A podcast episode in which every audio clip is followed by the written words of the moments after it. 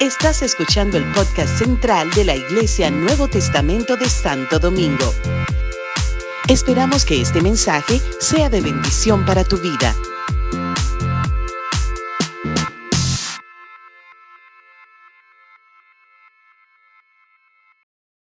Señor. Vamos a la palabra del Señor. Vamos a ir al libro de Juan, capítulo 31, capítulo 8, versos 31 y 32. Esta porción es la porción que la Biblia dominicana tiene en su bandera. Ustedes saben que somos la única nación en el mundo que tiene en su escudo una Biblia. ¿Sabían ustedes? Perdónenme los extranjeros, ¿verdad? Pero nosotros los dominicanos damos gracias a Dios por esa bendición. Dale gracias a Dios por esa bendición. Desde ya eso es una, eso es una, ese es un, un regalo, eso es una, una, una, profecía, es, una, es, es, una, es un decreto de bendición para nuestra nación.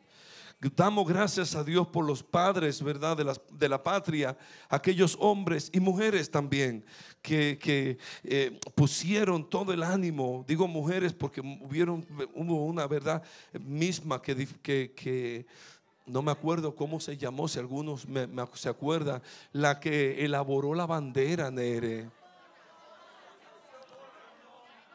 Concepción Bona. Concepción Bona, la que elaboró la bandera, la que la tejió. Oh, pero ¿cómo se me puede olvidar? Usted sabe la cosa patria. Pero Concepción Bona. Hay una, ¿qué, ¿qué, qué, tenemos aquí en Santo Domingo que se llama Concepción Bona? Una calle y escuela. Sí, sí. Yo sé, porque es como muy mencionado, Concepción Bona, ¿verdad que sí? Vamos a ver dónde fue y qué señalaron los padres de la patria en el escudo de la bandera y, qué nos enseña. ¿Y, qué nos enseña? ¿Y cuál fue el, el meollo de esto, verdad? Dijo Jesús a los judíos que habían creído en él. Estoy en Juan capítulo 8, verso 31 y 32 dijo Jesús a los, a los judíos que habían creído en Él. Que habían creído en Él. Si vosotros permanecéis en mi palabra, seréis verdaderamente mis discípulos y conoceréis la verdad. Y la verdad os hará libres. esos versos, sobre todo el 32, es lo que está marcado en el escudo de nuestra bandera. Y conoceréis la verdad y la verdad os hará libres. Me llama la atención porque Jesús habla a los judíos que habían creído en él y le dijo, si ustedes permanecen en mi palabra, si ustedes permanecen en mi palabra, si ustedes hacen suyo mi palabra, si ustedes se, se, em, se afianzan en mi palabra, si ustedes practican mi palabra, serán verdaderamente mis discípulos. Hace una diferencia entre ser creyentes y ser discípulos. Alguien escribió que se, ¿verdad? Ya, ya no lo, ah, y en algún momento lo hemos discutido, ¿verdad, Félix? Sobre la diferencia entre ser creyentes y ser discípulos. Eso está por ahí rodando en el internet alguien sacó la, lista de cosas, ¿verdad? Que, que las cuales diferencia entre ser creyentes y ser discípulo. Y dice, por ejemplo, el que los creyentes en, la, en el tiempo de Jesús esperaban peces. Esperaban que Dios que Dios le, daba, le diera peces en los panes y los peces, lo que iban detrás de los panes y los peces.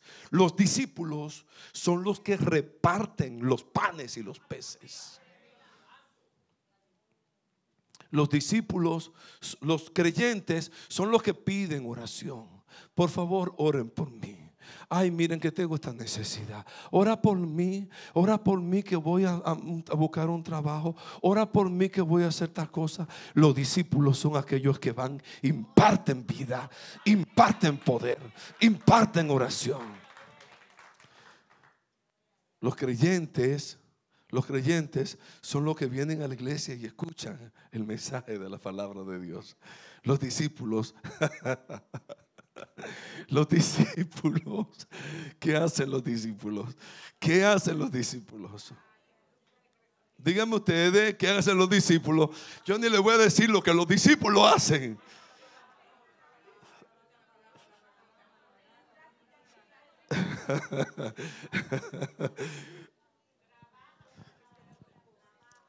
Dígame, predíquenme, hombre, predíquenme, predíquenme, deme. ¿Qué hacen los discípulos, los comprometidos? Simplemente escuchan la palabra, vienen y reciben y pasan un buen tiempo aquí. ¿O son los que tienen la, la, la devoción, el compromiso, la seriedad de ir y compartir las buenas nuevas a otros? Ay, mis amados, si, si, si, ustedes permanecen en mi palabra, le dijo Jesús, serán verdaderamente mis discípulos y conoceréis la verdad y la verdad os hará libre. Dice que en más adelante, en el verso 33 al 36, ellos le dijeron, linajes de Abraham somos, jamás hemos sido esclavos de nadie. Ellos, ellos se consideraban libres, ¿verdad? Los judíos, no hemos sido esclavos de nadie. ¿Cómo tú dices? Y mira que eso era mentira porque ellos habían estado esclavizados tantas veces. Dije que no habían sido esclavos. ¿Ah?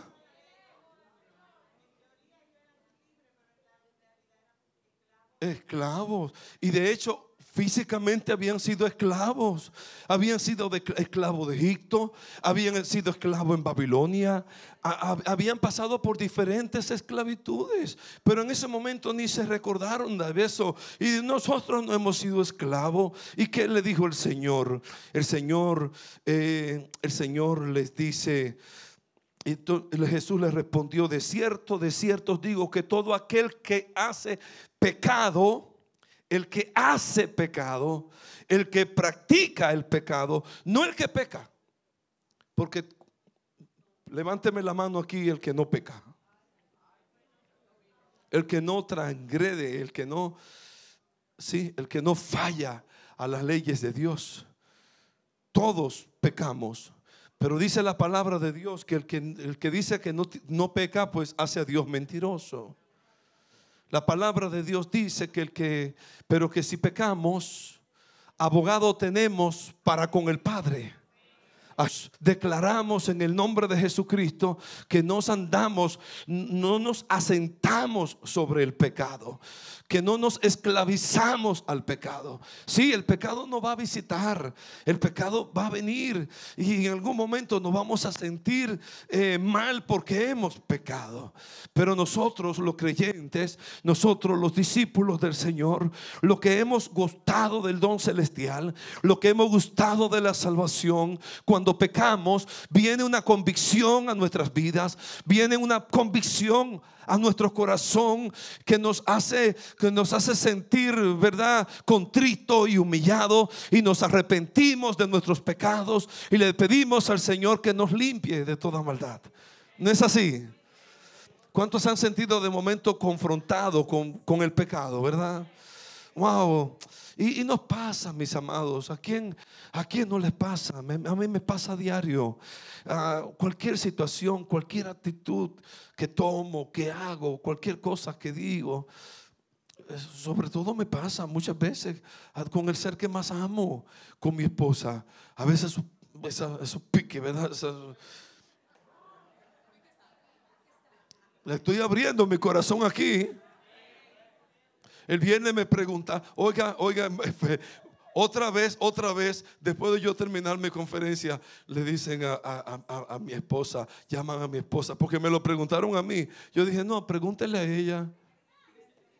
Vienen unas, unas, unas hermanas, pastor, mire que estamos hablando entre, aquí entre nosotras, que si usted se pone guapo, que si usted le da coraje. Y yo, pregúntele a ella. Sí, señores. No está todos. ¿Cuántos dicen amén? Pero, ay, mis amados. Pero dice la Biblia, airaos, pero no pequéis. Y no se ponga el sol sobre vuestro enojo. Eso es lo importante. Saber trabajar con el enojo, saber trabajar contra, con, la ira, saber trabajar con las malas actitudes que todos tenemos. Así es que Jesús dijo, Jesús dijo que todo aquel que hace pecado, esclavo es del pecado. Y el esclavo no se queda en la casa para siempre.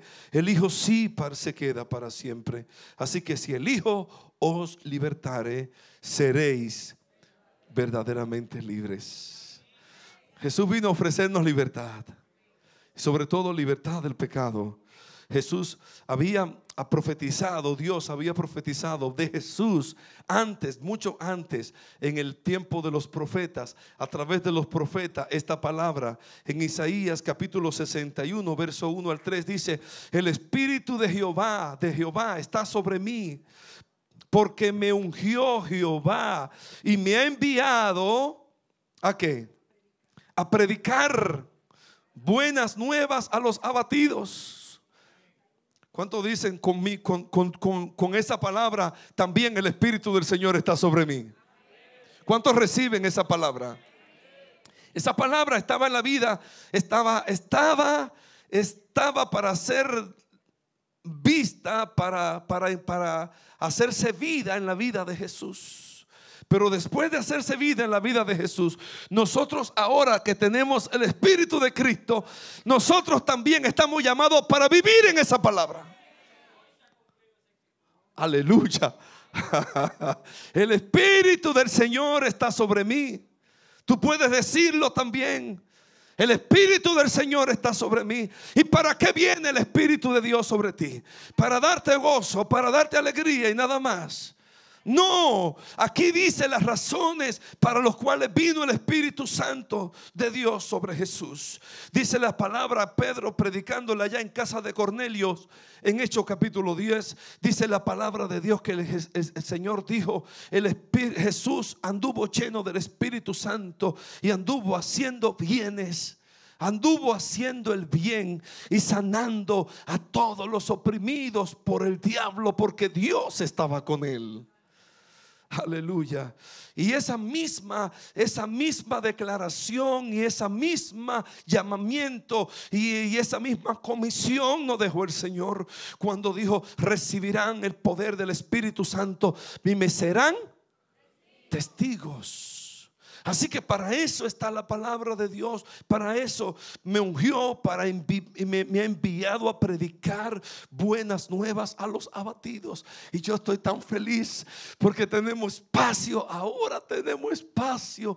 Tenemos una plataformas ¿ah? que el Señor nos ha permitido para llevar las buenas nuevas de una manera tan humana, tan cercana con los nuestros. Mis amados, hay una urgencia de parte de Dios de que demos a conocer las buenas nuevas de salvación. Abatidos a predicar las buenas nuevas a los abatidos, a vendar a los quebrantados de corazón. ¿Cuánta gente anda por ahí tan dolida. Nosotros que hemos trabajado últimamente, ¿verdad? Así con situaciones de matrimonio, de pareja. ¿Cuántos matrimonios hay heridos, quebrantados, quebrantados de corazón? Pero hay alguien, yo no sé si, si en algún momento cuando los cirujanos que operan el corazón lo vendan. Se le puede poner venda al corazón Pero miren mis amados, hay alguien que puede poner venda al corazón herido, poner aceite y vino, dar medicina, sanar los corazones quebrantados. Así es que, qué tremendo, ¿verdad? Que Dios nos ha dado ese poder para vendar a los quebrantados de corazón y publicar libertad a los cautivos, a los cautivos y a los presos, apertura de la cárcel. Sí, la palabra de Dios, el Evangelio de Jesucristo tiene ese poder de hacer libres. Conoceréis la verdad y la verdad os hará libres. Jesús dijo, yo soy el camino, yo soy la verdad, yo soy la vida. En Juan 14, en Juan 14, 6 Jesús habló y dijo, Él era la verdad. Él era la verdad. La verdad estaba en la tierra. La verdad, eh, Juan vino para dar, Juan el Bautista dice en Juan capítulo 2 que vino para dar testimonio de la verdad. Jesús es la verdad. Por allá hay un verso en, en, la, en, la, en Proverbios que dice, la justicia y la verdad se besaron hablando de Jesús. De Jesús. Jesús es la verdad. Jesús frente a Pilato estaba siendo juzgado por Pilato y Jesús vino y Pilato estaba diciendo y eh, acusando, ¿verdad? Tratando de, sacarle eh, a, Jesús eh, su testimonio. Y Jesús dijo, yo lo que te puedo decir es que yo he venido para dar testimonio de la verdad. Qué tremendo. ¿Y saben qué Pilato le dijo? Le preguntó algo y le dijo, ¿qué es la verdad? ¿Y sabe qué pasó? No esperó respuesta.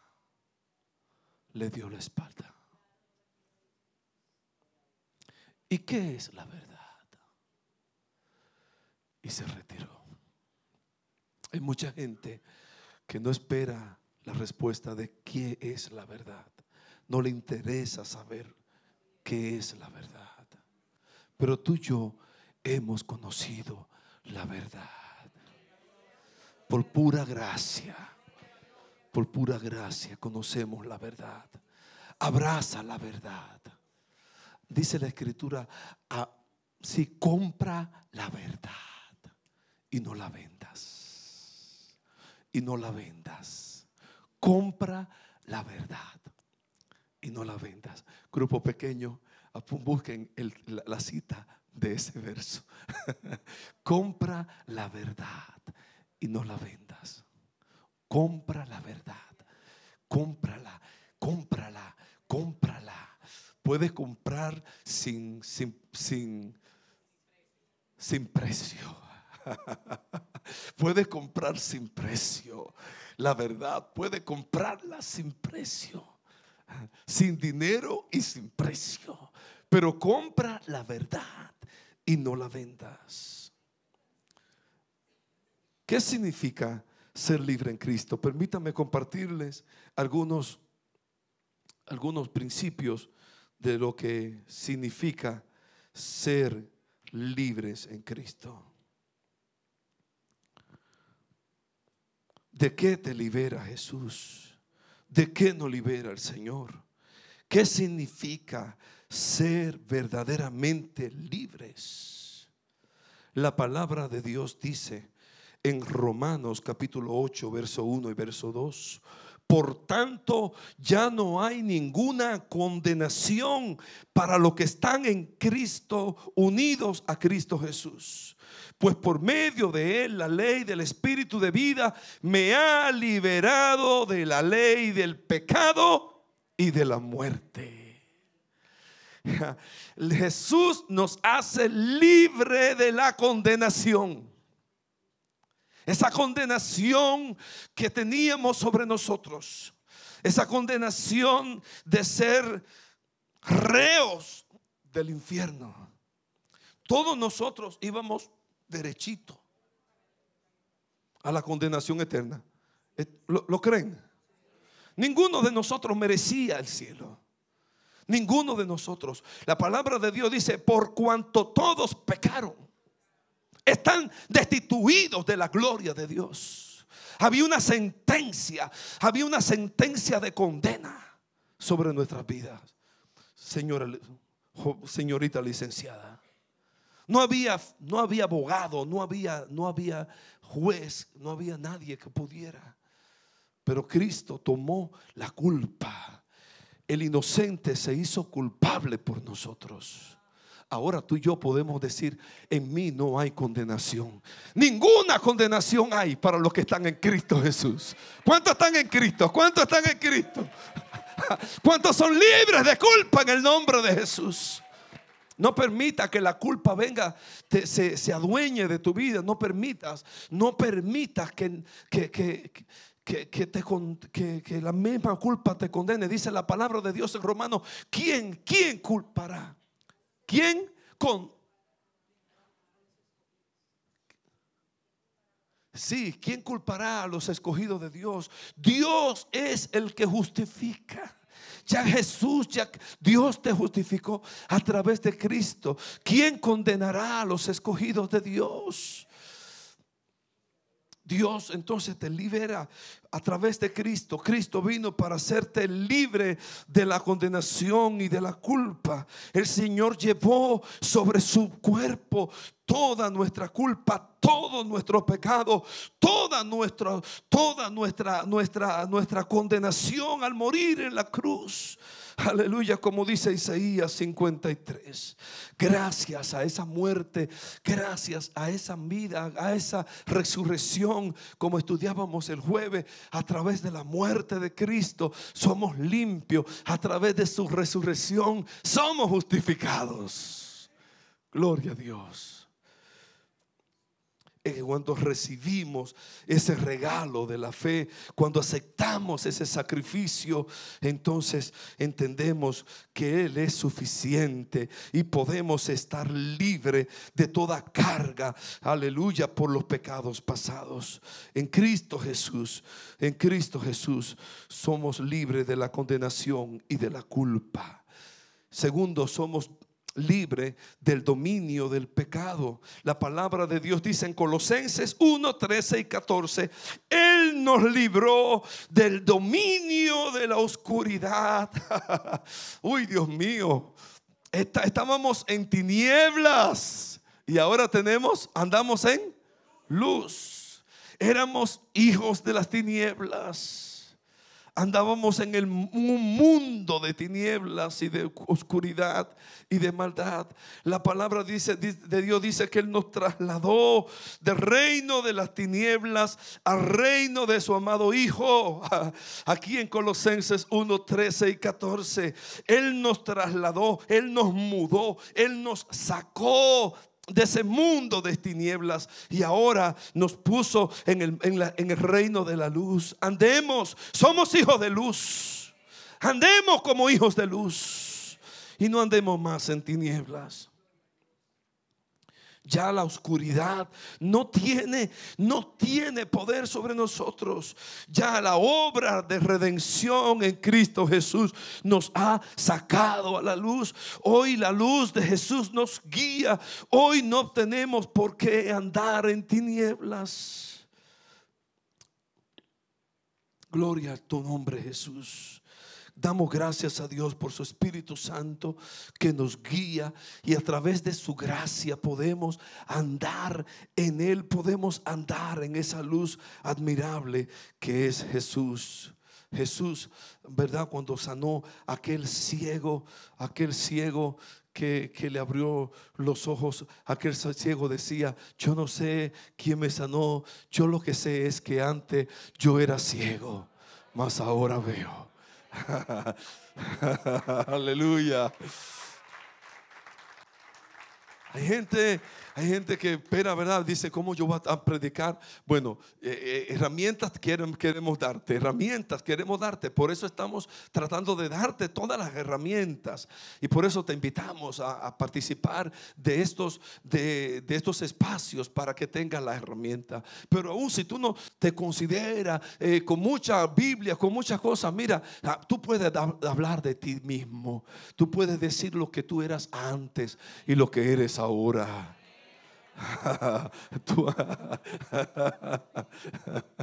Antes yo era, a mí me gusta cuando vienen los amigos de Germán. Germán siempre anda con muchos amigos aquí en la iglesia. El domingo oraba por un grupo de ellos aquí. Y yo le digo, ¿ustedes conocían a Germán de antes?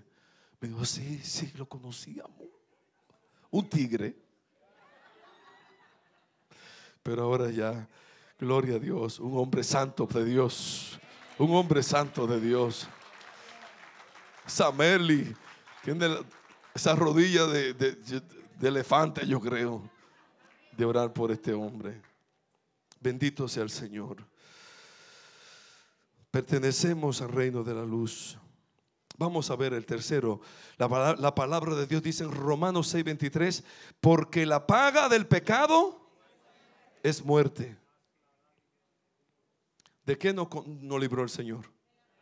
De la muerte de la muerte eterna. La paga del pecado es muerte, mientras que el regalo de Dios, mientras que la dádiva de Dios es que es vida eterna en Cristo Jesús. Tenemos ese regalo, tenemos el regalo de la vida eterna, mis amados. Así que y también tenemos la oportunidad de dar por gracia lo que por gracia hemos recibido. Cristo nos libró de la muerte. Dice la palabra que dice la palabra en Timoteo 1:12 eh, me parece que Jesús sacó la luz y la inmortalidad. Nos sacó la luz y la inmortalidad. Nos devolvió, nos devolvió la inmortalidad, nos devolvió la vida eterna. A través de Cristo Jesús podemos, hemos alcanzado. Cristo venció la muerte muriendo. Aleluya. Qué paradoja. Esa es la figura gramatical, ¿verdad? Una paradoja. Cristo venció la muerte muriendo. Eso es así. Cristo, Cristo, nuestro Señor, Oh sí, mis amados, tenemos esta, esta oportunidad, tenemos la bendición de esta vida eterna. Por eso dice la palabra de Dios, ¿verdad? En Juan, eh, eh, en ese verso súper conocido, porque de tal manera amó Dios al mundo que ha dado a su Hijo unigénito para que todo aquel que en Él cree no se pierda, mas tenga vida eterna. La vida eterna está en Jesús. La vida eterna nos fue dada. De eso nos libró el Señor. Porque todos nosotros estábamos condenados a la muerte eterna. Y esa muerte eterna habla de condenación. Habla de sufrimiento. Habla, de un pago por nuestros pecados. Lejos de Dios. Apartados de Dios. Esa muerte vino a Adán cuando pecó, que se, que, se separó de Dios, no tenía presencia de Dios, no tenía comunión con Dios a través de la libertad que Jesucristo nos ofrece, a través de su sacrificio, hoy podemos decir que tenemos la vida de Dios, vida eterna en Cristo Jesús. Dice el Salmo 34, 4, y esta es la cuarta. Busqué al Señor y Él me respondió y me libró de todos mis temores. ¿De qué nos libra el Señor? De los temores.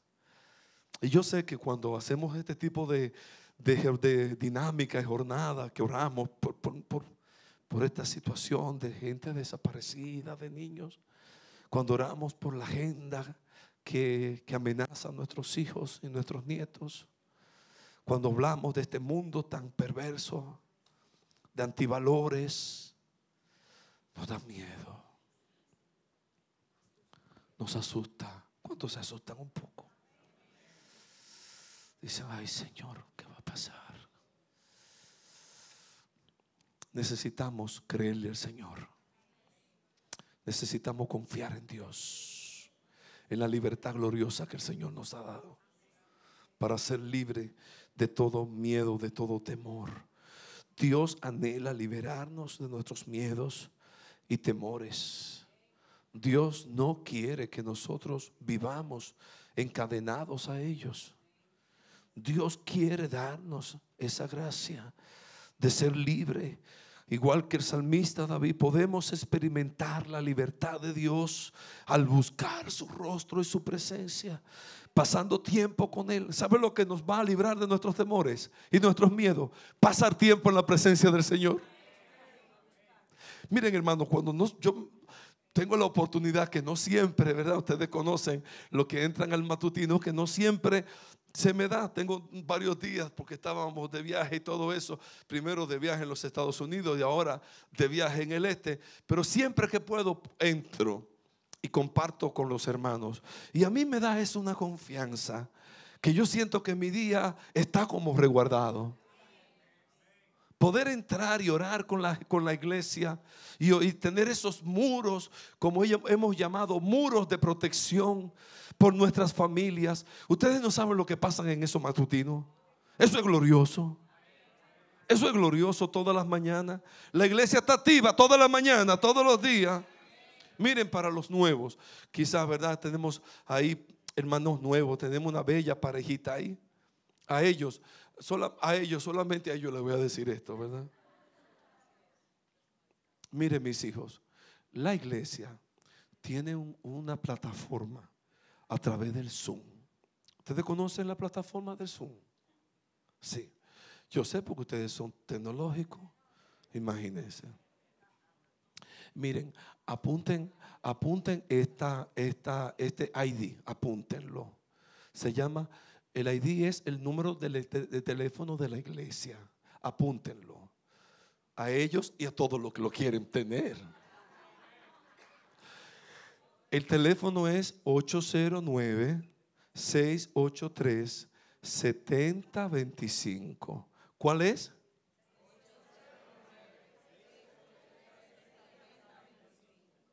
Sí, 809-683-7025. Y el password la clave para entrar, ¿sabe cuál es?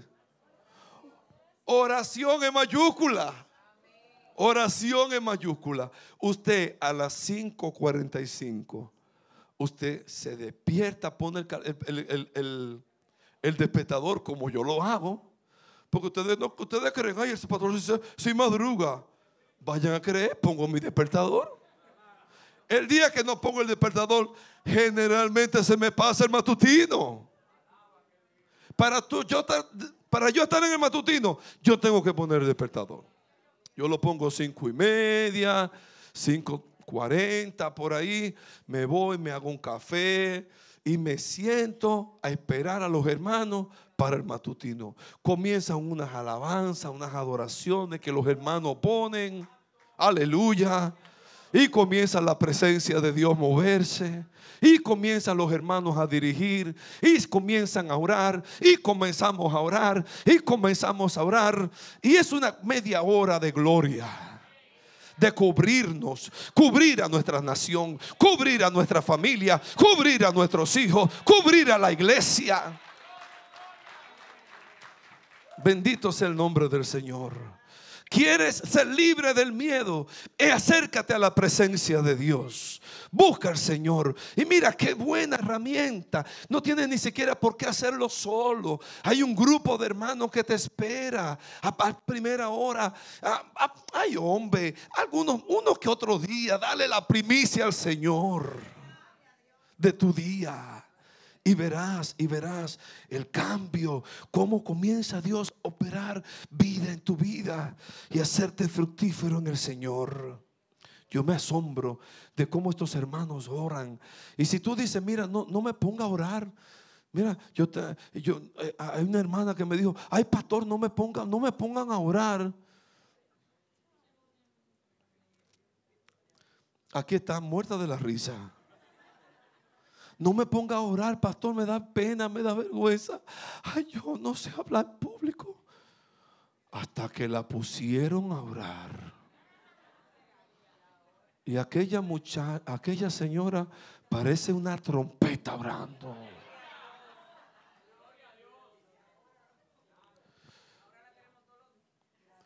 Ahora la quieren poner todos los días a orar. ¿Ustedes saben de quién yo hablo? Ya total, ya ellos, lo saben, así que ponte de pie, Charo. Mira, ella, ella ora precioso, precioso, precioso. Pero si tú quieres guardar tu, tu, ¿verdad? No te sientes tan bien. Te decimos, no, mira, no pongan, no, no, no, no. O simplemente, fulana, tú estás ahí, tú no quieres abrir tu micrófono, no lo abra. Y seguimos. Y seguimos, pero tú oyes la oración y te expone a la oración. Amén. Gloria a Dios. Los sábados son explosivos y son especiales. Y tú puedes decir, ay, pero no, mira, yo, yo voy camino del trabajo a esa hora, ya yo salí. Hay un señor aquí que va muy regularmente para la, provincia y, va para el sur, para Barahona y va con, su, con, amigos, ¿ah? con amigos, con compañeros de trabajo no creyentes y él va en su matutino. ¿De quién estoy hablando?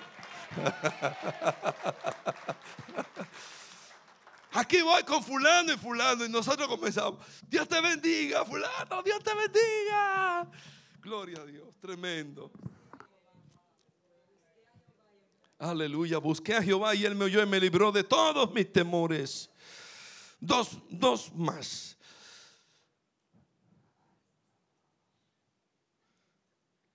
Gloria a Dios. Hemos sido justificados por su sangre de la ira de Dios. Hemos sido salvados del castigo eterno. Romanos 5, 9, Sofonías 1, 14 y 18 e Isaías 22:5 habla de que eh, Dios ya, el día que Dios juzgue el pecado, la desobediencia, la rebelión contra Él, oh, seremos librados de su ira. Sí, a través de Jesucristo hemos recibido el perdón de nuestros pecados y Él ya no tendrá que, mandarnos, ¿verdad? Para eh, poner toda la ira de Dios sobre nosotros. Eh, antes éramos hijos de ira Dice la escritura en Efesios lo mismo que los demás. Ahora, ahora no somos hijos, hijos de paz, hijos de la gracia del Señor, hijos de luz. Dios, Dios nos, nos mira con, con, amor. La obra de Cristo se ha hecho perfecta en nosotros. Oh, mis amados, qué bueno que podemos ganarnos esta bendición en Cristo Jesús. mis amados, a través de Jesús podemos acercarnos a la presencia de Dios. La palabra de Dios dice así que hermanos, mediante la sangre de Jesús tenemos plena libertad para entrar en el lugar santísimo por el camino nuevo y vivo que Él nos abrió a través de la cortina. Esto es a través del cuerpo. Si durante esa obra preciosa de Jesús morir por nosotros, de Él dar su vida por nosotros. Jesucristo ahora nos, abre ese camino limpio, eh, abierto a través de su propia sangre. Podemos entrar a la presencia de Dios. Yo les invito a que disfrutemos de su presencia, a que seamos libres para entrar a su presencia. Cuando vengas al culto, que no te sientas excluido, que no te sientas condenado que no te sientas extraño. Siéntete hijos de Dios para gozar de la presencia del Señor. Cristo te libertó para que disfrutara de su presencia.